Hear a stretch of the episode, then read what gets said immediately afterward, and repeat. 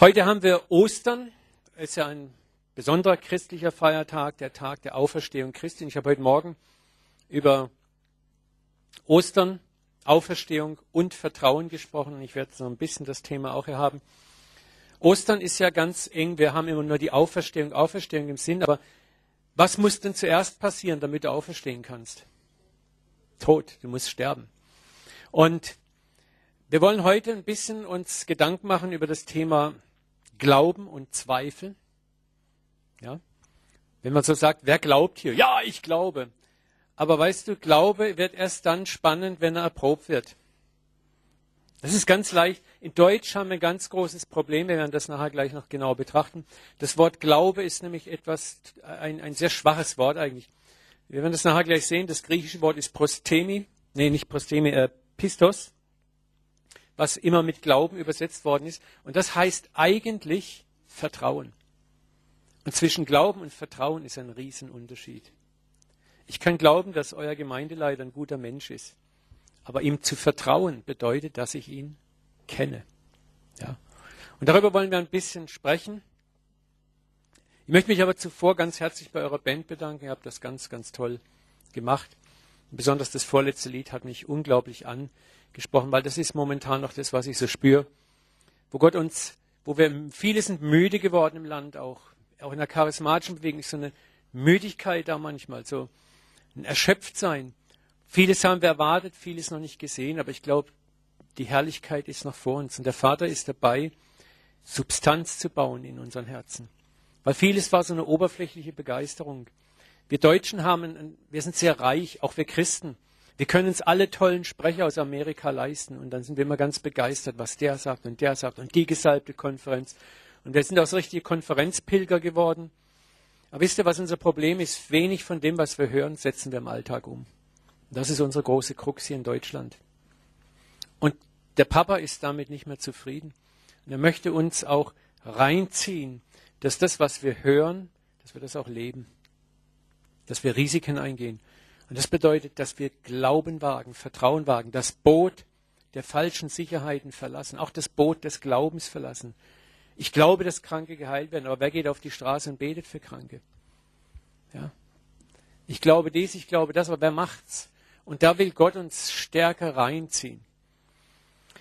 Wir wollen heute ein bisschen darüber uns Gedanken machen, wie kann Glaube Realität werden? Wir alle kennen Bibelverse, in denen der Zweifel als eine negative Persönlichkeit dargestellt wird, der von Gott nichts erwarten kann. Und selbst die Apostel haben zum Beispiel an Ostern gezweifelt, dass Jesus auferstanden ist. Machst du mal den ersten Text an die Wand?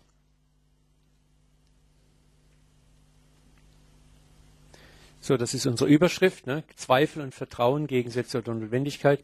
Aber hier Markus 1, äh, 16, 9 bis 14. Nach seiner Auferstehung am frühen Sonntagmorgen erschien Jesus zuerst der Maria aus Magdala, aus der er sieben Dämonen ausgetrieben hatte. Sie ging zu den Jüngern, um ihnen, die um ihn trauerten und weinten, und berichtete ihnen, dass Jesus lebt und sie ihn gesehen habe. Doch sie glaubten ihr nicht. Also da muss man euch Frauen mal ein großes Kompliment machen. Frauen vertrauen viel leichter als Männer. Nicht umsonst waren Frauen die ersten, die den Auferstandenen gesehen haben. So wir Männer sind mehr die Brainies, die meisten Männer, ne? wir sind mehr kopfgesteuert. Aber zu unserer Entschuldigung dürfen wir sagen, der Herr hat uns auch so gemacht. Ne? Da hat er auch sich was bei gedacht. Ne? Das sind wir noch am rausfinden, für was das gut ist. Danach zeigte sich Jesus in anderer Gestalt zwei von ihnen, die zu einem Ort auf dem Land unterwegs waren. Das waren übrigens zwei Männer ne, zur Ehrenrettung. Sie kehrten gleich zurück und berichteten es den anderen. Doch auch ihnen glaubten sie nicht. Schließlich zeigte sich Jesus den elf Jüngern selbst, als sie beim Essen waren. Er rügte ihren Unglauben, ihr Misstrauen eigentlich, ihren Starrsinn, das ist eigentlich die Herzenshärte, dass sie denen nicht glauben wollten, die ihn als auferstanden gesehen haben. Das soll uns mal jetzt nicht anklagen, sondern eher trösten. Selbst die genialen Apostel nach dreieinhalb Jahren Dauerpower, ein Wunder nach dem anderen gesehen, mit dem Sohn Gottes Hand in Hand dreieinhalb Jahre gelaufen. Wer von uns wäre da nicht gern dabei gewesen? Und trotzdem war ihr Glauben so eher bei Mega Null. Ne? Und das zeigt uns eins, dass das nicht Loser waren, sondern es zeigt uns eins, dass Glauben ist gleich Vertrauen ein Prozess ist. Und man kann Glauben nicht mal in dreieinhalb Jahren mit Jesus zusammen an der Hand so einfach so lernen. Es ist ein lebenslanger Prozess. Und das ist ganz wichtig, dass wir das beginnen zu verstehen. Wir kennen zum Beispiel auch so einen anderen Bibelvers. Mach mal die nächste Folie. So Jakobus 1,6. Diesen Vers schlagen wir gerne den Zweiflern um die Ohren. Er bitte im Glauben und zweifle nicht, denn wer da zweifelt, ist wie die Meereswoge, die vom Wind getrieben und gewebt wird. Ein solcher Mensch denke nicht, dass er etwas vom Herrn empfangen werde, denn der Zweifler ist unbeständig in allen seinen Wegen. Dieser Vers ist insofern richtig, als wenn wir, sagen mal, selber so Berufszweifler sind, Berufsnegativisten. Ja? Aber im christlichen Kontext gibt es trotzdem einen Zweifel, der am Beginn des Glaubens steht. Und über den wollen wir heute sprechen. Wir wollen nicht jeden Zweifel von vornherein als etwas Negatives hinstellen und nicht jeden, der zweifelt oder der Probleme hat zu glauben, gleich als Schwächling brandmarken. Denn es gibt sehr viele Christen, selbst Pastoren, die Zweifel haben, es nur nicht laut zugeben. Wisst ihr, wo man zum Beispiel häufig bei Pastoren und Gemeindeleitern oder so Werkleitern den Zweifel feststellen kann? Ganz einfach. Acht mal auf die Länge der Opferpredigt. In manchen Gemeinden und, und Konferenzen. Ne? Da wird eine halbe Stunde Opferpredigt gemacht. Und dann fragt man sich schon, ja, Junge, wenn du Glauben hättest, ne, dann könntest du doch Gott vertrauen fürs Opfer. Aber da sieht man, wie wenig Glauben die Leute in den Herrn haben und wie viel Vertrauen sie in ihr Mundwerk haben. Das ist jetzt ein kleiner Spaß. Das ist natürlich in der Gemeinde ganz anders, bei uns auch ganz anders. Aber wir wollen in dieser Session heute Nachmittag lernen, was ist ein positiver wachstumsbedingter Zweifel. Ich möchte euch sagen, Glaubenszweifel zu leugnen macht uns nicht stark, sondern nur noch schwächer. Kann ich mal die nächste Folie haben? Ich, ja, die kannst du schon mal stehen lassen. Also einen Glaubenszweifel zu leugnen, wenn du merkst, dass du Zweifel im Glauben hast in dir und du leugnest das, macht dich das nicht stark, sondern schwach. Es ist nicht der Weg, mit deinen Zweifeln umzugehen, indem du sie leugnest. Da wirst du nie zum Überwinder, sondern indem du sie bekennst, ihnen ins Auge siehst und sie auch vor dem Papa bekennst, vor dem Vater bekennst und dann den Vater erlaubst, damit zu arbeiten. Räumen wir zunächst mal mit dem Vorurteil auf, dass im Reich Gottes nur Platz für die mega, mega Glaubenshelden ist, die nie zweifeln. Schauen wir uns mal den Apostel der Zweifler an, den Zweifler aller Zweifler in der Bibel. Das ist der gute Thomas. Thomas, der auch Zwilling genannt wurde, einer der zwölf, war nicht dabei gewesen, als Jesus zu den Jüngern gekommen war. Die anderen erzählten ihm, wir haben den Herrn gesehen. Doch Thomas erwiderte, erst muss ich seine Nagelwunden sehen mit meinen Händen berühren, meine Hand in seine durchbohrte Seite legen. Vorher glaube ich das auf gar keinen Fall. Thomas war ein Mann, also ein richtiger Mann, ne? der hat einfach Probleme gehabt, was die anderen ihm einfach da so erzählen. Die ja selber, wie wir gerade gemerkt haben, auch Probleme hatten, das zu glauben, was andere ihnen erzählten. Und vermutlich war ein starker Kopfmensch jemand, der nicht einfach so leicht mal eben glaubte. Das Tröstliche ist, was steht hier im ersten Satz? Thomas, einer der zwölf. Offensichtlich, und das kann uns trösten, ist Thomas und sein Zweifel kein Ausschlusskriterium gewesen für Jesus, ihn zu einem seiner zwölf Apostel zu machen. Das sollte uns trösten. Und für mich ist es interessant, ich glaube, dass jeder dieser zwölf Männer, die Jesus erwählt hatte, so einen ganz bestimmten, einzigartigen Charakterzug repräsentiert hat. In diesen zwölf Persönlichkeiten sind meines Erachtens auch so die zwölf menschlichen Charakterzüge, die es gibt, mehr oder weniger abgebildet. Und das ist sehr schön. Das zeigt, dass unser Herr mit unseren grundsätzlichen Charaktereigenschaften gar kein Problem hat. Er ist stark genug, uns in sein Ebenbild umzugestalten. So, und das zeigt, dass es eine Form des Zweifels geben kann, durchaus, die am Anfang unseres Glaubenslebens, auch eine ganze Weile in unserem Glauben, durchaus dominant existieren kann. Aber wo der Herr ganz genau weiß, es braucht Zeit, diese Zweifel zu überwinden. Da gibt es nun manche, die können ganz schnell glauben und manche, die können weniger schnell glauben. Und wir sollten uns nicht gegenseitig übereinander erheben, sondern miteinander Erbarmen und Liebe haben und uns gegenseitig mit den jeweiligen Stärken, die wir haben, helfen.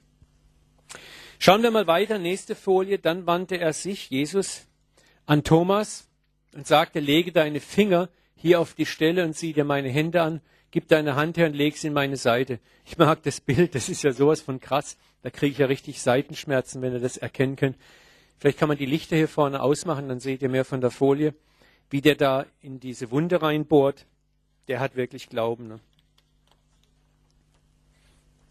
Und Thomas sagt, mein Herr mein Gott, Jesus erwiderte, du glaubst, weil du mich gesehen hast. Glücklich zu nennen sind die, die mich nicht sehen und trotzdem glauben. Was Jesus hier ganz freundlich anspricht, das ist jetzt kein harsches Runterputzen, sondern was er eigentlich sagt, Thomas, schau mal, es fällt dir jetzt leicht, mir zu vertrauen, weil du mich gesehen hast. Und dann sagt er ihm gewissermaßen, weißt du, was das Ziel ist, wenn wir miteinander fertig sind im Laufe der Jahre, die wir miteinander jetzt leben werden, ist, dass du ein Vertrauen entwickeln kannst, das funktionieren wird, wenn du gar nichts mehr siehst. Und ich möchte euch ermutigen, diesen Vers auch für euch, da wo ihr vielleicht im Glauben, im Vertrauen Schwäche habt, das für euch auch zu nehmen. Das ist eine Verheißung, die der Herr jedem hier im Raum zuspricht. Ich werde dich an einen Punkt bringen, wo du so vertrauen kannst, auch wenn du nichts siehst. Und ich möchte dir schon jetzt am Anfang dieser Predigt sagen, schäm dich nicht, wenn du im Moment noch wie ein Thomas erst sehen musst, um vertrauen zu können. Das ist ein ganz wichtiger Schritt, den der Herr ernst nimmt. Der Vater weiß, dass wir in den Anfängen unseres Glaubens, und das, das sind nicht die ersten drei Jahre des Glaubens gemeint, denn es gibt Segmente in deinen Lebensabschnitten, immer wieder, wo Gott verschiedene Bereiche deiner Persönlichkeit berührt, wo du immer wieder neu Vertrauen lernen musst.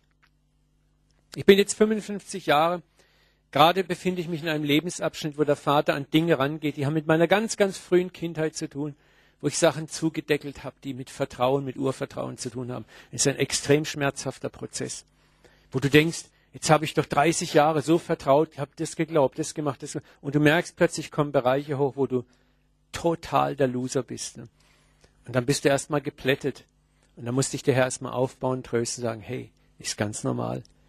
Glauben fängt erstmal beim Zweifel an. Und mein Training ist, dass ich, die ich dir erstmal zeige, dass ich vertrauenswürdig bin. Hier macht Jesus eins, er, er sagt nicht, Thomas, Pech gehabt, so aus einer Stimme aus dem Nichts, ne, oder lässt über Petrus ein E-Mail schicken, Thomas, du bist draußen, weil du glaubst nicht, dich können wir nicht brauchen, sondern Jesus lädt ihn ein, er sagt, komm, komm und sieh. Es erinnert mich an diesen Psalm, schmecket und seht, wie freundlich der Herr ist, wohl dem, der ihm vertrauen kann. Das ist eine Dimension des Schmeckens, des Hörens, des sinnlichen Fühlens, die uns der Vater durchaus zuerst erst einmal schenkt, damit überhaupt Vertrauen in uns wachsen kann.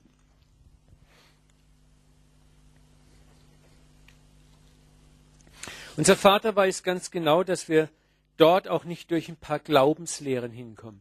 Wir machen jetzt heute ein Glaubensseminar, Geschwister. Ein Samstag voller Glauben und danach stehen wir alle auf und bekennen unseren Glauben. Wir werden jetzt die Glaubenshelden sein und am Montag ist alles wieder beim Alten. Du lernst Glauben nicht in einem Wochenende. Du lernst Glauben nicht auch, indem du die neuesten Glaubensbücher verschlingst. Ja? Glauben ist ein Prozess. Glauben heißt Vertrauen. Und du lernst mir nicht vertrauen, wenn du ein Buch über mich liest. Du lernst mir vertrauen, wenn du mit mir eine Weile gehst, mich erlebst. Dann vertraust du mir.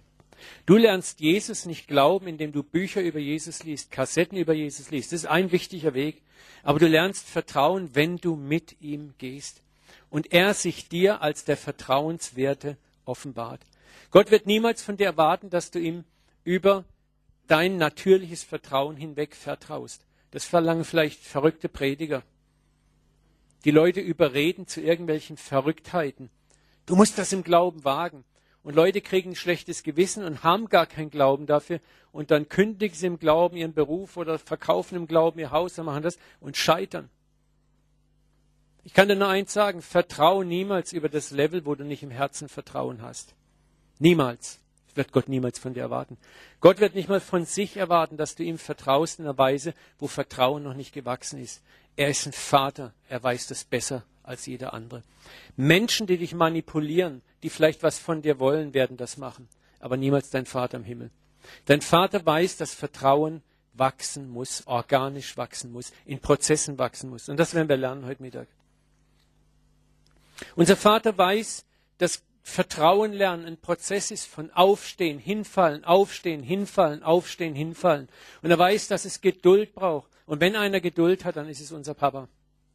Warum sagt Jesus, dass wir einander siebenmal, siebzigmal vergeben sollen? Wisst ihr warum? Weil er es genauso mit uns hält. Siebenmal, siebzigmal pro Tag, pro Fall. Das sind 490 Mal. Im jüdischen Kontext bedeutet das eigentlich unbegrenzt. Der Vater weiß auch, wo jeder von euch, von uns herkommt. Der Vater weiß ganz genau, aus was für ein Elternhaus du kommst, was für Prägungen du durchlaufen hast. Bist du in einem Elternhaus groß geworden, in dem dein Vertrauen regelmäßig bewusst und unbewusst enttäuscht wurde? Dann ist es ganz natürlich, dass dir Vertrauen nicht einfach leicht fällt. Ja? Und oft können unsere Eltern auch nichts dafür. Sie haben selber ja nie gelernt und sind wiederum auch Opfer ihrer Eltern und die wiederum Eltern ihrer Eltern. Deswegen müssen wir auch immer vergeben. Ja? Wir sollten niemals unsere Eltern oder andere festhalten im Zorn. Aber wir dürfen sehr wohl sagen, okay, ich komme aus einer Ecke, wo Vertrauen für mich nie eine Option war. Ich habe immer um mich selbst kämpfen müssen. Und dann ist es sehr schwer, dass du nicht einfach so vertraust. Vielleicht warst du in einer Gemeinde, wo dein Vertrauen missbraucht worden ist. Dann ist es auch schwer zu vertrauen. Vielleicht bist du beruflich oder in einer schulischen Prägephase in einem Umfeld gewesen, wo Vertrauen missbraucht wurde. Dann wird es dir schwerfallen, einfach mal so zu vertrauen. Und das andere ist, du kommst vielleicht aus einer Familie, wo Vertrauen wunderbar aufgebaut worden ist. Und dann wirst du ein Mensch sein, der es relativ leicht hat zu vertrauen weil du innen heil bist. Aber nicht jeder hat dieses Privileg gehabt. Und das Wichtige ist, der Vater weiß das. Der Vater weiß, wo du herkommst. Und deswegen ist er auch nicht entsetzt oder enttäuscht über deine Struggles, über deine Probleme.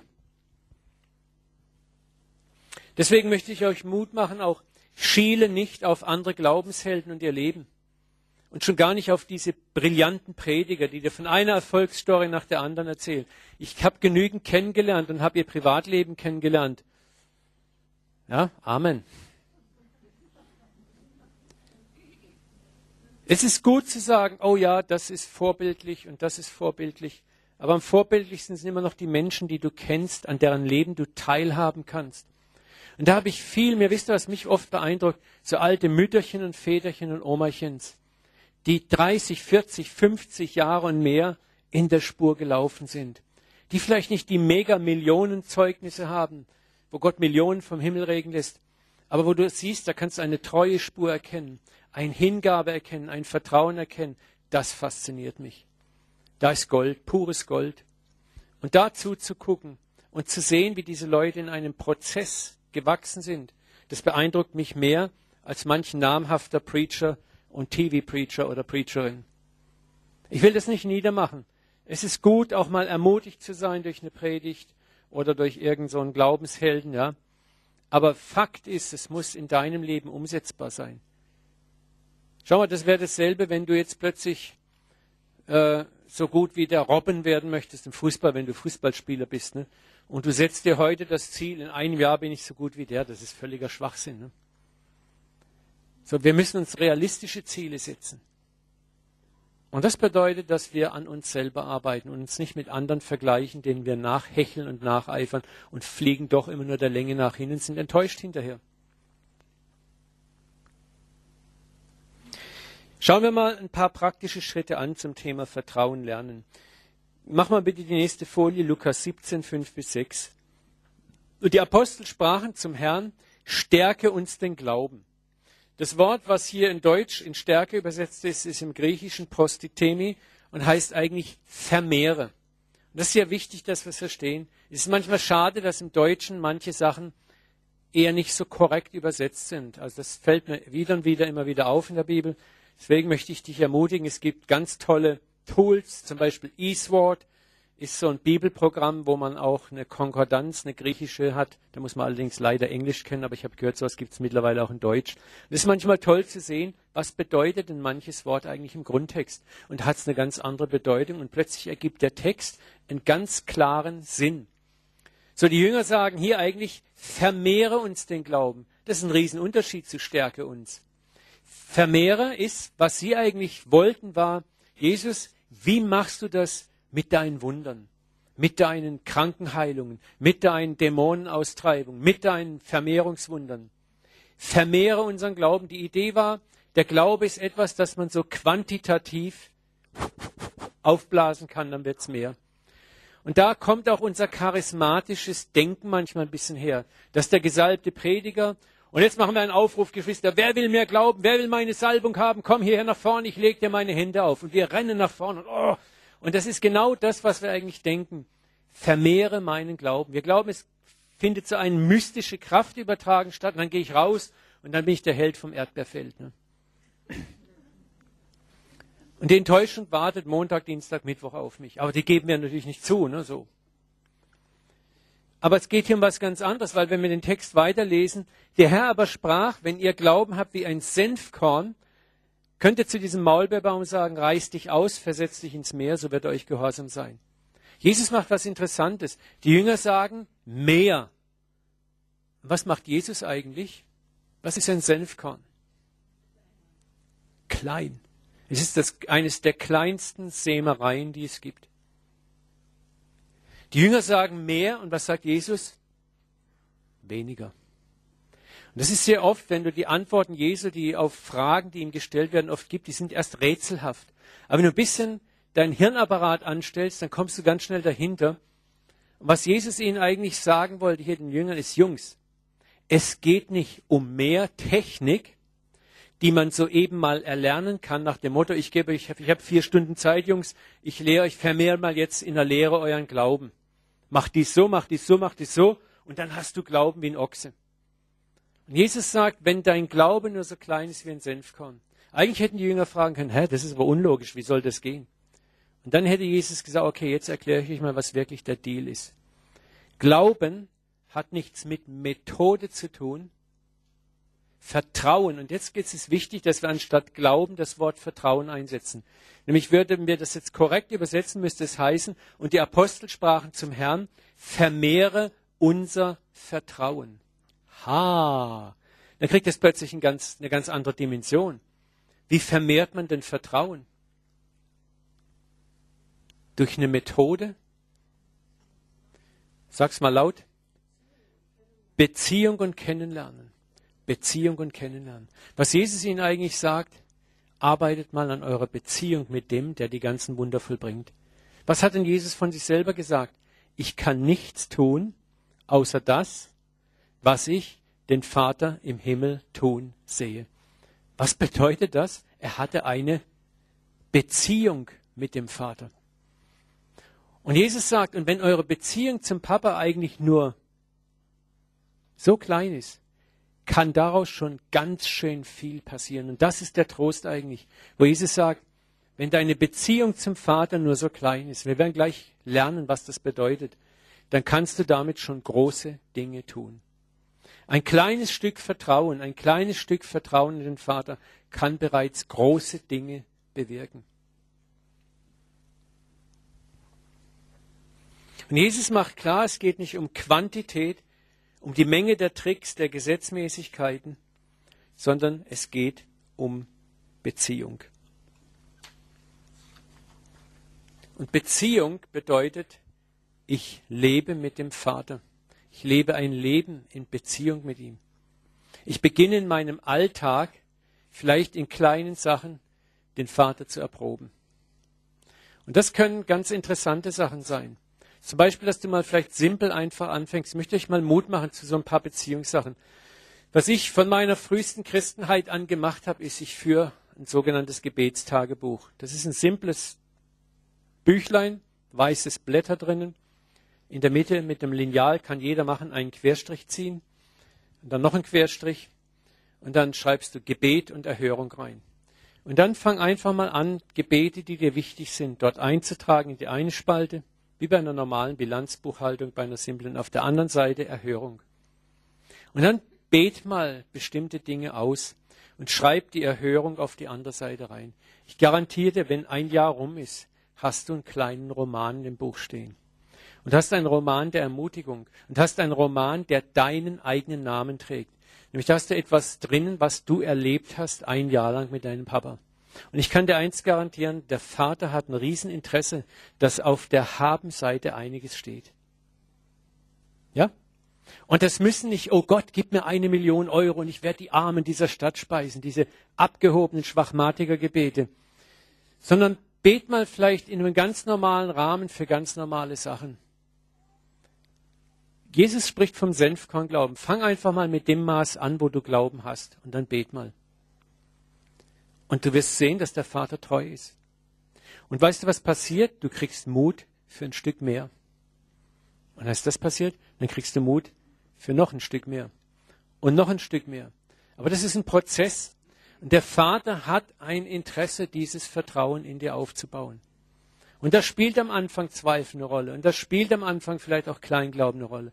Aber der Vater sagt, hey, dann, dann nimm doch das bisschen Glauben, was du hast. Ich möchte dich genauso ermutigen, auch manchmal ist es so, dass wir, wir sind nicht gut drauf. Jetzt habe ich drei Wochen schon kaum die Bibel gelesen. Und zweimal war ich nicht im Gottesdienst. Und dann war, fällt uns das und das noch ein.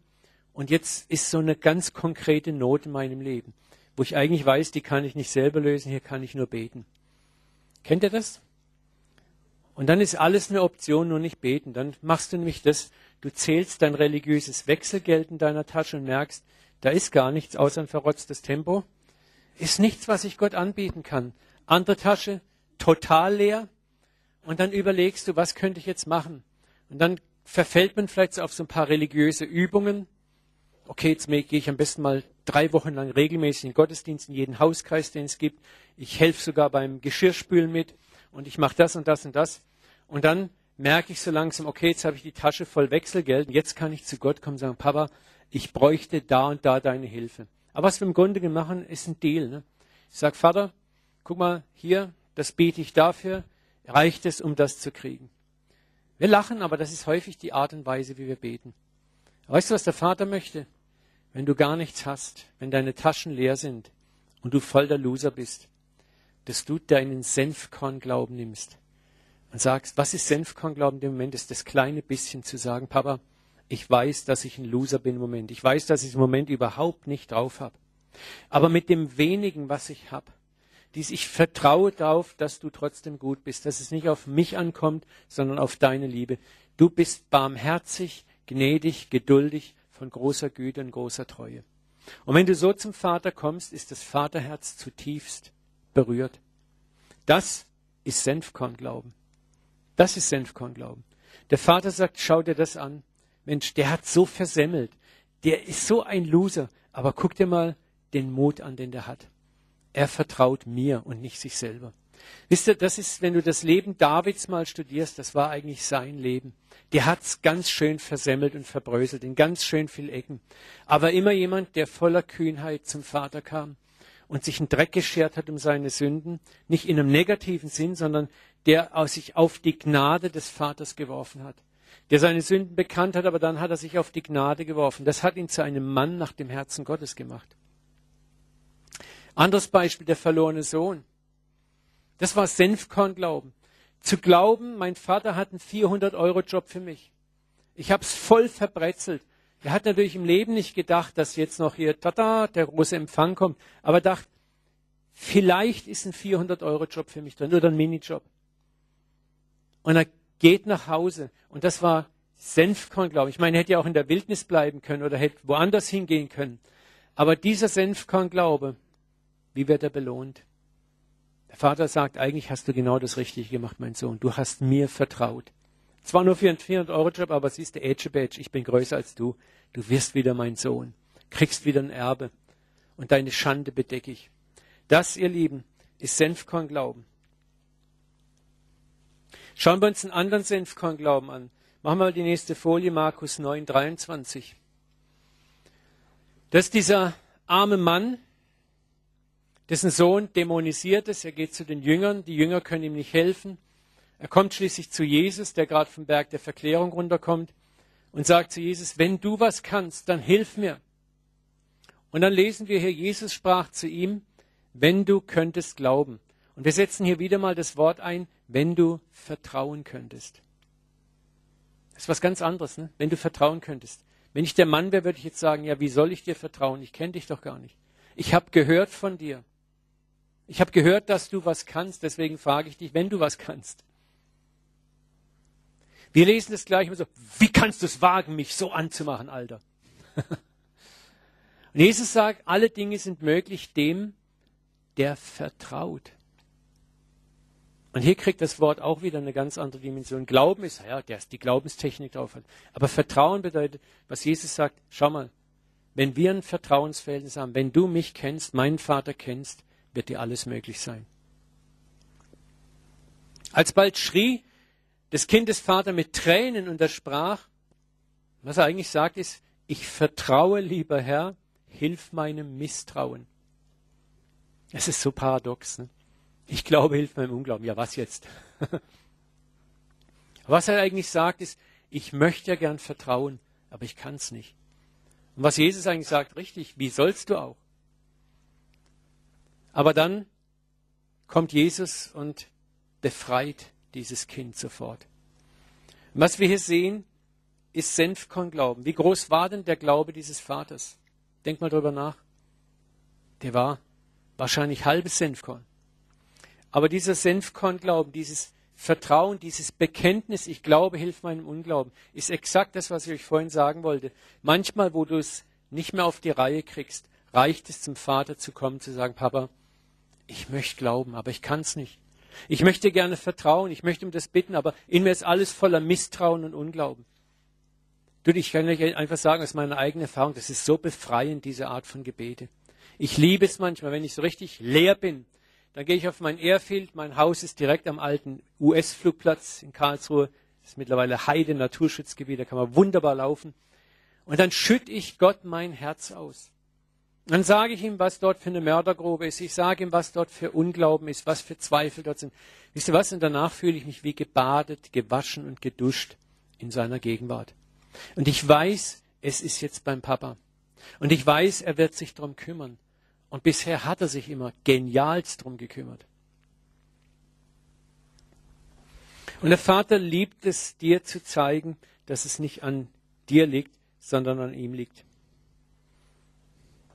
Und hier sehen wir auch, das ist nicht eine Glaubenstechnik, sondern Glauben hat auch immer eine Dimension der Gnade. Das ist ganz wichtig. An Vertrauen ist Gnade geheftet. Der Vater liebt es, gnädig zu sein. Und er ist deshalb gnädig, weil wir es nicht immer auf die Reihe kriegen. In den seltensten Fällen. Ich möchte euch ein anderes Prinzip vom Senfkornglauben klar machen. Das ist jetzt nicht direkt ein Wunder, aber es ist auch eine Art von Senfkornglauben. Machen wir die nächste Folie. Ach, das ist gut, die habe ich so zwischendrin. Ne? Erst wenn man weiß, was Angst ist, bekommt man Mut. Nur wer wirklich mutig, oder nur der ist wirklich mutig, der seine Angst zu bezähmen weiß. Das ist doch dasselbe, nur wer zweifelt, kann wirklich glauben. Nur wenn, wer seinen Zweifel überwindet, wird Vertrauen lernen. Ne? Der gute alte Miraculix. Ja, machen wir mal weiter. Also es war jetzt nicht der Apostel Paulus. Ne? Ihr kennt die Geschichte vom reichen Jüngling, der zu Jesus kommt und ihn fragt, was muss ich tun, damit ich das ewige Leben kriege? Und Jesus sagt ihm, okay, er könnte jetzt sagen, pass mal auf, niemand kriegt das ewige Leben. Das kann kein Mensch schaffen, deswegen bin ich Mensch geworden und werde am Kreuz sterben, damit er das als Gnade kriegt, weil du kannst es nicht selber verdienen. Hätte ja Jesus machen können. Was hätte der junge Mann gemacht?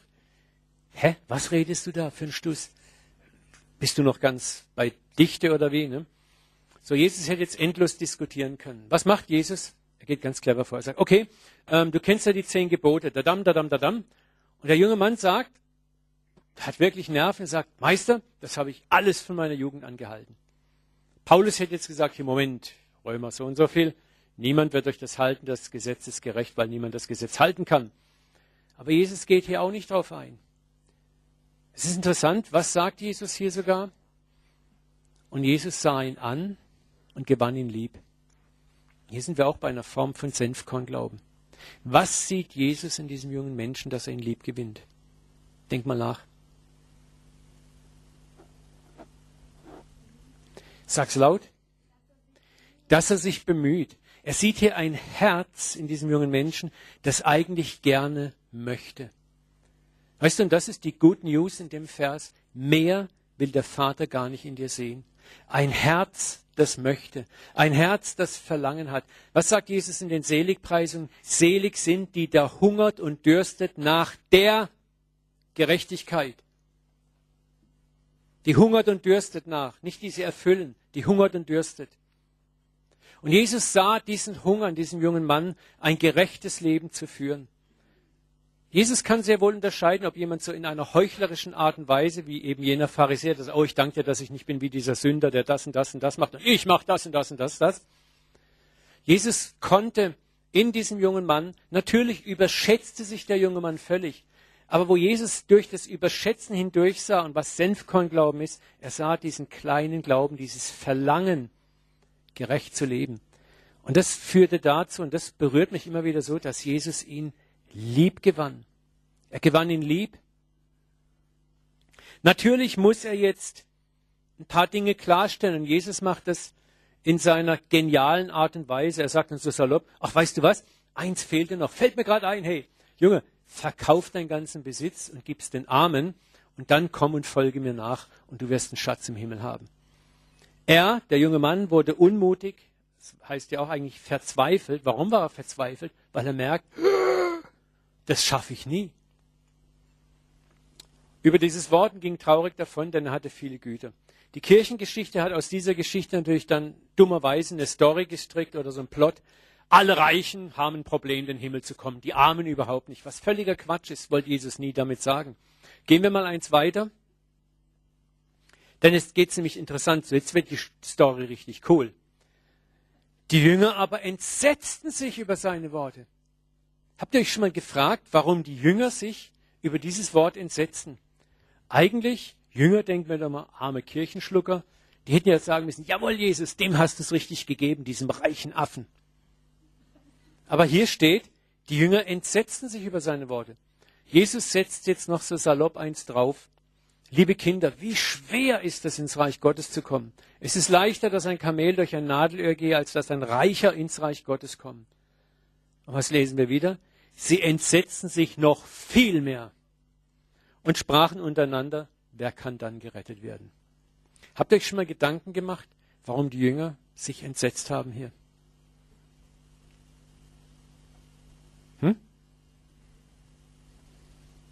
Was war Petrus? Aha. Was würden wir heute sagen? Was ist er? Unternehmer, genau, da sitzt wahrscheinlich ein Unternehmer da hinten. Wir würden vielleicht sagen, er war vielleicht ein klein- oder mittelständischer Unternehmer, aber er hat ein Unternehmen gehabt. Und wir wissen von den anderen Jungs, dass sie auch zum Teil Fischer waren, dass sie zum Teil Berufe hatten, dass sie Gewerbe hatten. So, das heißt, die Jungs haben sich aus einem ganz schlichten, einfachen Grund entsetzt, weil sie wussten, hey, wir haben auch Kohle. Vielleicht nicht so viel wie dieser Junge, aber gemessen an manch anderen geht es uns auch nicht schlecht. Warum weiß ich das? Petrus hat ja es zwar Jesus nachgefolgt, er hat sein Geschäft nicht verkauft. Woher weiß ich das? Sag's ganz laut. Weil er wieder zurückgeht. Ihr kennt eure Bibel wirklich gut, super. Er geht ja später wieder zurück. Er sagt, ich gehe wieder fischen. Er hat ja eine Familie, wissen wir. Er hat quasi seinen Job vielleicht dem Sohn oder irgendjemand übergeben, hat gesagt, mach du mal hier, ich bin mal ein bisschen mit dem Rabbi hier unterwegs. Ne? Aber verkauft hat keiner was. So, und deswegen haben die Jungs sich entsetzt.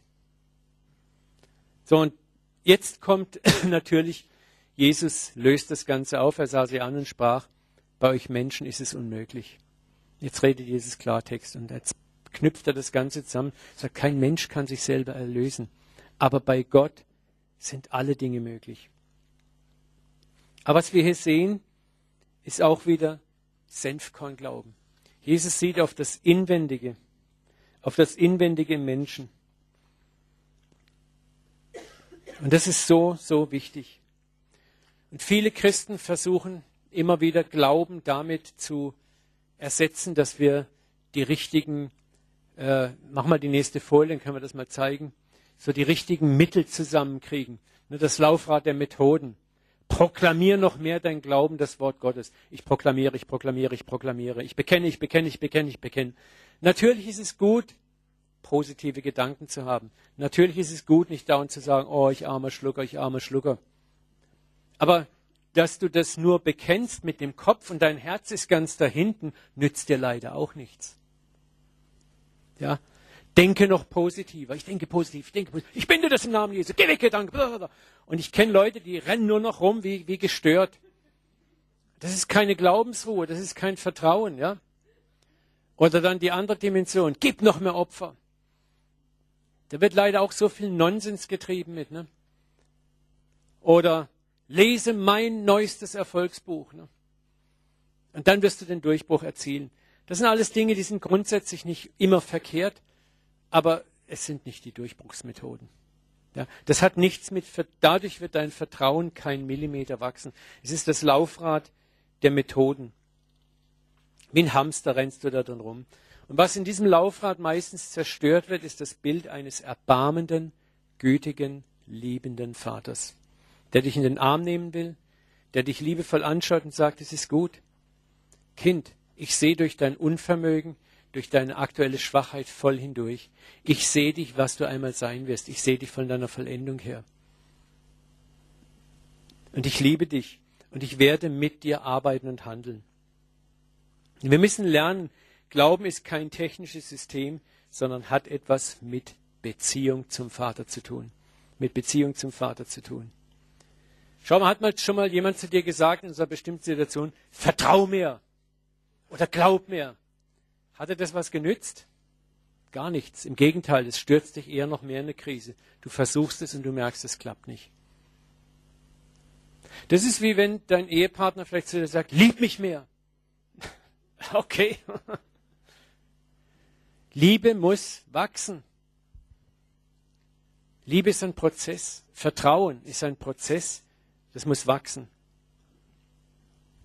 Aber in unserem gefallenen Stadium sehnen wir Menschen uns immer nach Gesetzen. Sag mir die Methode, sag mir die richtige Methode. Und wenn ich die Methode einhalte, werde ich Resultate erzielen. Das stimmt aber nicht. Ne?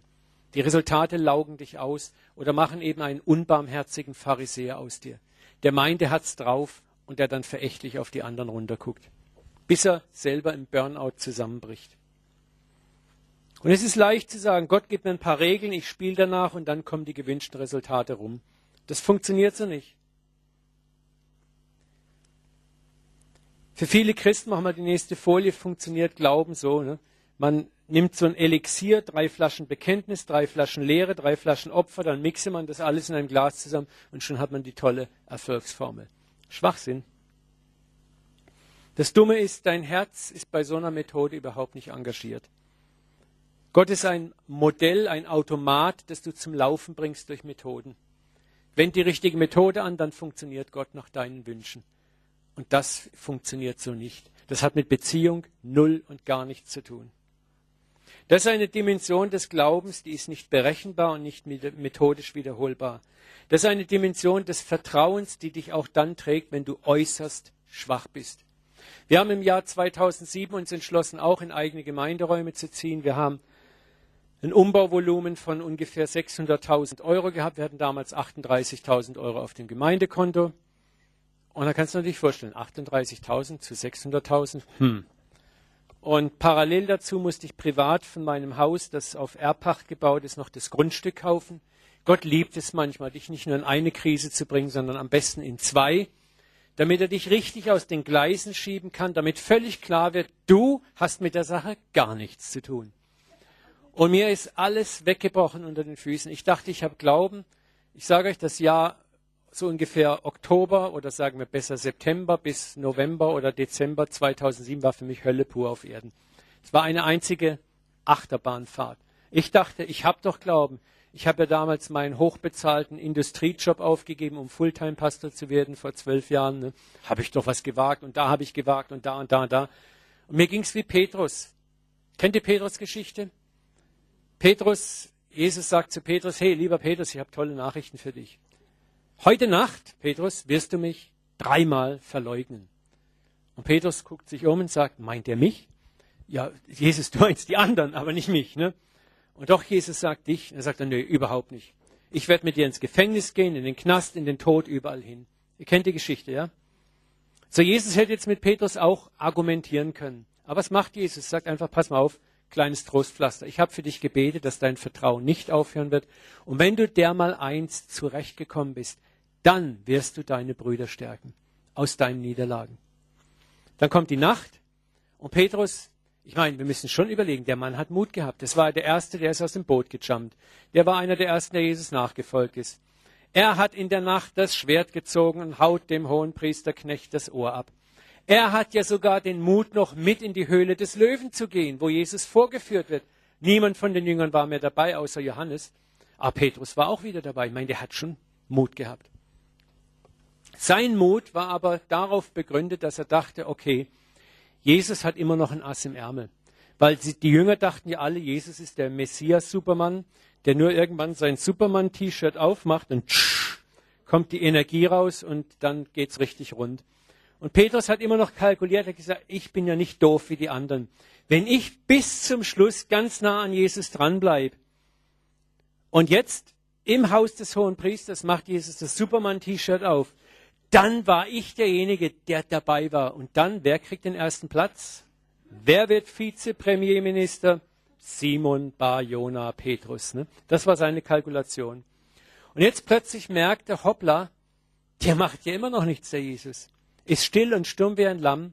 Und plötzlich sinkt sein ganzer Glauben, der eigentlich auf ihn und auf seine Ideen gebaut war, kracht in sich zusammen. Und das haben wir alle schon erlebt wo wir gemerkt haben, unser Glaube ist oft auch ein bisschen so auf unserer eigenen Stärke basiert. Ne? Und plötzlich merkst du, huch, wo ist mein Glauben? Er ist weg. Und das ging mir auch so in dieser Zeit. Und ich hatte mega null Glauben. Aber ich kann euch sagen, in dieser Zeit hat Gott Wunder getan. Ich könnte einen Roman schreiben. Wir haben Finanzen bekommen da, da, da langst du dann den Kopf. Wir haben in der Zeit keine Opferaufrufe, keine flammenden Opferansprachen, keine Bettelbriefe verschickt, was man so alles hat. Eine tolle Methoden. Ne? Alles im Namen des Herrn. Nichts. Wildfremde Leute haben uns Geldspenden geschickt aus Deutschland, wo wir dachten, was ist jetzt kaputt? Es sind Leute aus dem Nichts aufgetaucht, Fachleute mit Baumaterial, haben uns beim Umbau geholfen und waren dann wieder verschwunden. Also da sind Sachen gelaufen und ich stand nur noch da mit offenem Mund und offenen Augen. Wir hatten am Schluss im Jahr 2008 mehr Geld auf dem Gemeindekonto, als wir in den, also 2007 an den Start gegangen sind. Und dann habe ich in meinem jugendlichen Leichtsinn gesagt, Herr, jetzt habe ich es verstanden. Und aus dem Himmel kam schallendes Gelächter. Uwe, wir haben gerade erst angefangen in dem Bereich. so, aber was ich euch sagen will damit, ich bin eine ehrliche Haut, ja, ich rede gern auch über meine Niederlagen, nur das macht authentisch. Aber da hat Gott gezeigt, schau mal, du hast jetzt null Glauben gehabt in der ganzen Phase. Und jetzt zeige ich dir, was ich tun kann. Und du glaubst, jetzt hast du es kapiert, aber du hast noch nicht alles kapiert. Ich muss dir noch ein paar Mal zeigen, in dieser Größenordnung, dass ich vertrauenswürdig bin. Und das stimmt so. Das ist vollkommen korrekt. Aber womit ich euch trösten möchte, ist, hey, vielleicht bist du auch in einer ganz persönlichen Krise oder es schüttelt dich oder du brauchst gerade Eingreifen und Hilfe, ja. Und hast nur noch Senfkornglauben im Moment, hast mehr Misstrauen als Glauben, dann möchte ich dich trösten, der Vater schaut voller Liebe auf dich. Er schaut voller Liebe auf dich. Und er wird dich durchtragen, weil er dir beweisen will, dass er gut ist, weil er Vertrauen in dir aufbauen möchte. Er will Vertrauen in dir aufbauen. Und Vertrauen kann nur er aufbauen, indem er dir zeigt, dass er gut ist. Vertrauen aufbauen ist seine Aufgabe dir gegenüber, nicht deine Aufgabe. Du musst ihm nicht zeigen, dass du vertrauenswürdig bist. Das sagen dir oft die Prediger, die Erfolgsprediger, die dich gnadenlos über die Hindernisbahn des Glaubens peitschen. Aber der Herr sagt, ich werde dir zeigen, dass ich vertrauenswürdig bin. Schau mal, Jesus hat gebeten zu Petrus, ich habe für dich gebetet, dass dein Glaube nicht aufhört. Und so hat Jesus auch für jeden von euch gebeten, dass dein Vertrauen nicht aufhören wird. Und die großartige Verheißung ist, wenn du der mal eins zurechtgekommen bist, stärke deine Brüder. Wisst ihr, was euer stärkstes Zeugnis einmal im Leben sein wird? Nicht eure Siege, eure Niederlagen, in denen der Herr euch getragen hat. Weißt du, was die, die größte Liebe ist? Wenn dein Bruder, deine Schwester da am Boden liegt, im Dreck, und du beugst dich runter, streichelst ihn und sagst, pass mal auf, in der Scheiße, in der du bist, bin ich fünfmal gelegen. Und fünfmal hat der Herr mich da rausgezogen. Weißt du, was mit dem da passiert da unten? Der kriegt Hoffnung. Der kriegt Hoffnung. Der sagt, was wirklich? Das baut mich mehr auf, als wenn du ihm jetzt erzählst, ja Bruder, ich habe überwunden im Glauben und nimm denselben Glauben an, den ich habe. Und du drückst den nur noch tiefer in den Dreck rein. Helena von Bingen hat mal gesagt, es wird eine Zeit kommen, da wird unsere Sünde Herrlichkeit und Ehre sein. Was sie damit gemeint hat, war genau das.